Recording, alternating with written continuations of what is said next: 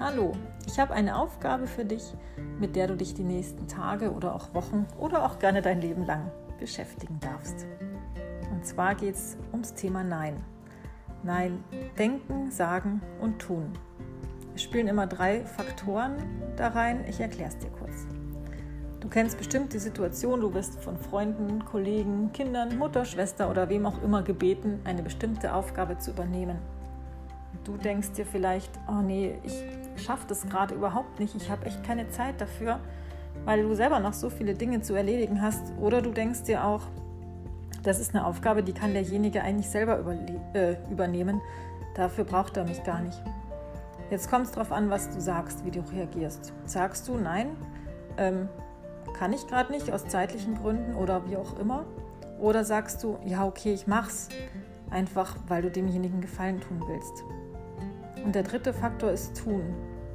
Wenn du zwar Nein gesagt hast, aber aus schlechtem Gewissen oder aus irgendeinem blöden Gefühl es dann doch tust, dann sind diese drei Faktoren nicht stimmig. Und du hast dir im Grunde hast du dir zwar vorgenommen, es nicht zu tun, aber du bist eingeknickt und hast es doch gemacht.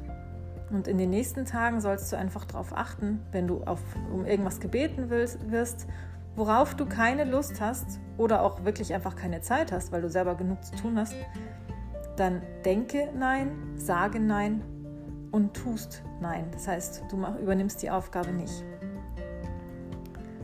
Es geht nicht darum, dass du jetzt ähm, niemandem mehr einen Gefallen tun willst oder sowas. Aber es geht einfach darum, dass du zu dir stehst. Und jedes Nein zu jemand anderem ist ein Ja zu dir. Und du brauchst dich auch überhaupt nicht rechtfertigen. Ähm, ein Nein ist ein vollständiger Satz, steht zu dir und steht zu dem, was du denkst und was du fühlst. Und wenn du das Bedenken hast, dass dein Gegenüber irgendwie beleidigt sein könnte oder dich nicht mehr mag, dann ist es sein Problem, dann ist es nicht dein Thema, dann ist es sein Thema. Und wenn er wirklich beleidigt sein sollte, dann hinterfrag mal, ob das ein richtiger Freund ist oder in welchem Verhältnis er überhaupt zu dir steht. Und es ist am Anfang bestimmt nicht einfach, aber nach und nach wirst du merken, dass es deinem Selbstvertrauen wirklich gut tut. Denn du handelst so, wie du denkst und wie du fühlst, was wiederum wirklich dein Selbstvertrauen in dich selbst steigern lässt. Also, ich wünsche dir ganz viel Spaß dabei.